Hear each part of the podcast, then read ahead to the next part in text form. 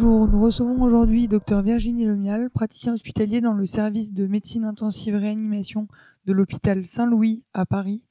Elle va nous parler de l'étude parue dans le JAMA récemment concernant les effets de l'optiflow versus l'oxygénothérapie standard sur la mortalité à 28 jours chez les patients immunodéprimés avec une insuffisance respiratoire aiguë.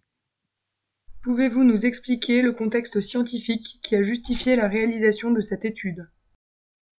Donc cette étude entre dans le cadre de la prise en charge de l'oxygénation euh, initiale d'un malade en insuffisance respiratoire et immunodéprimé arrivant en réanimation. Donc on a vu par une étude antérieure que la VNI n'apportait pas de bénéfice en termes de mortalité et par contre pour euh, l'Optiflow les choses sont moins claires.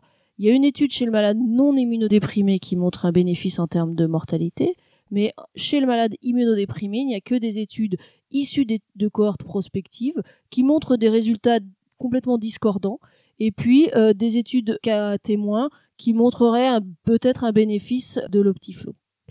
Et donc en fait, on ne sait pas quel est l'impact de l'optiflow chez les malades en insuffisance respiratoire aiguë, immunodéprimés arrivant en réanimation.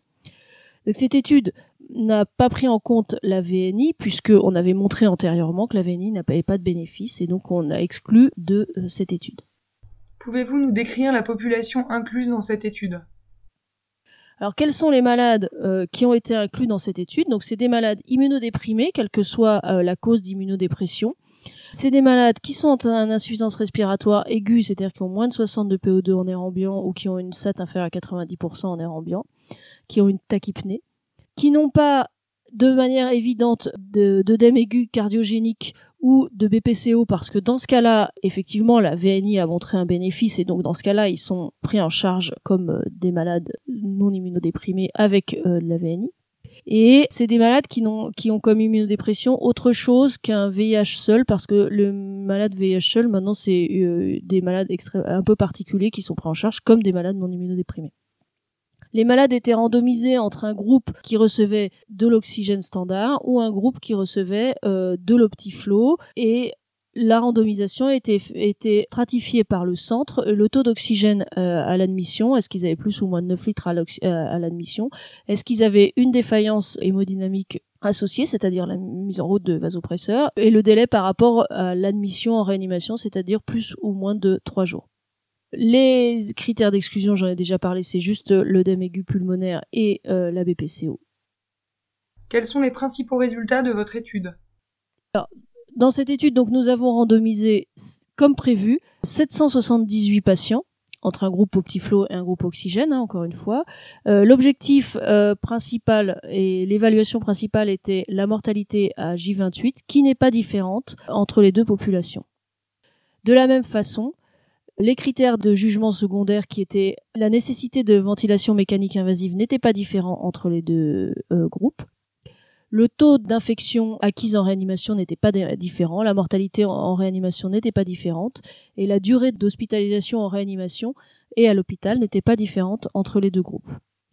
Il faut noter que quand on regarde euh, l'analyse selon les groupes euh, stratifiés, donc déjà prévus avant l'analyse, il n'y avait pas de différence significative que le malade soit admis en réanimation depuis deux jours ou trois jours, qu'il soit plus hypoxémique, qu'il ait des catécholamines ou non, il n'y a pas de différence significative dans les sous-groupes.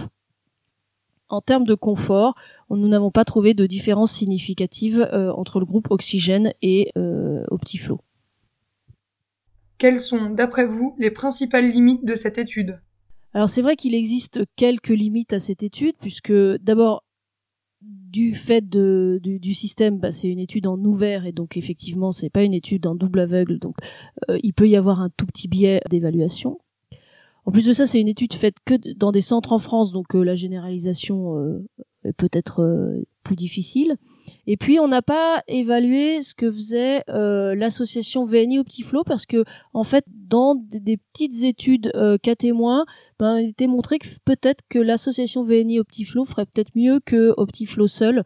Et ça, ça n'a pas du tout été évalué dans cette étude qui n'était pas du tout faite pour ça de toute façon. Selon vous, ces résultats doivent-ils modifier notre pratique au quotidien? Et si oui, comment?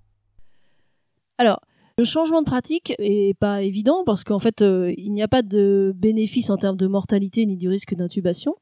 Par contre, ça veut dire qu'on peut utiliser les deux indifféremment et surtout qu'on doit s'adapter au malade et au confort du malade. Si le malade est plus confortable avec de l'optiflow, ben on lui garde l'optiflow. S'il est plus confortable avec l'oxygène, on lui garde l'oxygène. Et par contre, alors c'est indirectement démontré dans cette étude, mais on doit surtout ne pas retarder l'intubation d'un malade qui de toute façon a besoin d'intubation parce que euh, il a une insuffisance respiratoire qui perdure malgré l'apport en oxygène et puis ou parfois parce qu'on a besoin de lui faire un examen euh, invasif pour avoir le diagnostic parce qu'encore une fois, la seule chose qui permettra d'améliorer la mortalité, c'est d'avoir le diagnostic du malade.